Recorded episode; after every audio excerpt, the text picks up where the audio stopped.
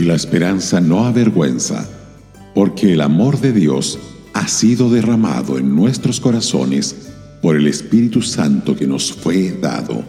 Romanos 5, verso 5.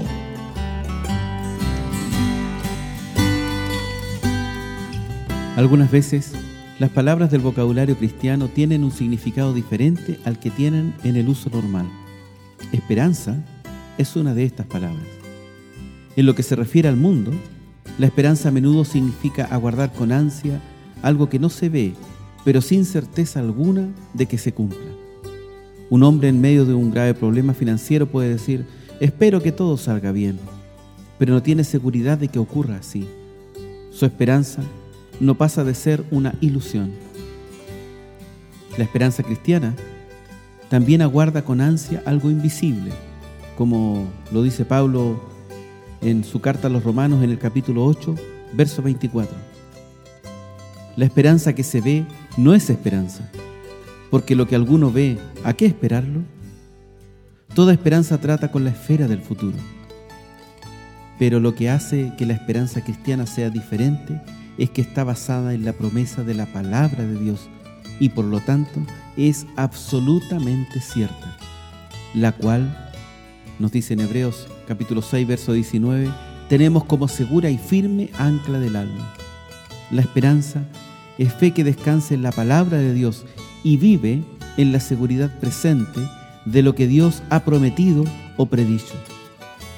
John White nos dice, notemos que utilizo la palabra esperanza para dar a entender certeza. La esperanza en la escritura se refiere a los eventos futuros que sucederán pase lo que pase. La esperanza no es una ilusión engañosa para mantener a flote nuestros ánimos y evitar que avancemos ciegamente a un destino inevitable. Es la base de toda la vida cristiana. Representa la realidad esencial ya que la esperanza del creyente está basada en la promesa de Dios, nunca nos avergonzará o desilusionará, como nos lo dice Pablo en Romanos 5:5.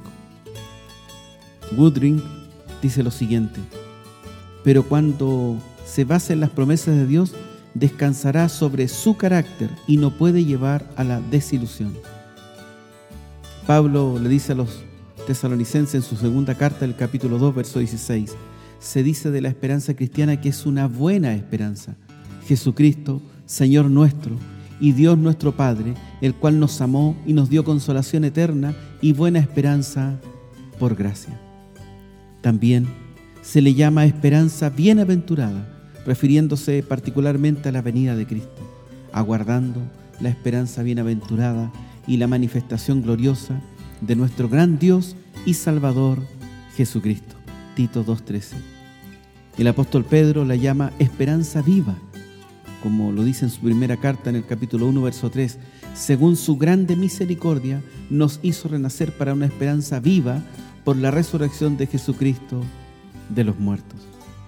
La esperanza del cristiano le capacita para soportar las esperas aparentemente interminables, la tribulación, la persecución y hasta el martirio no debemos olvidar que estas experiencias son solamente alfilerazos comparadas con la gloria venidera.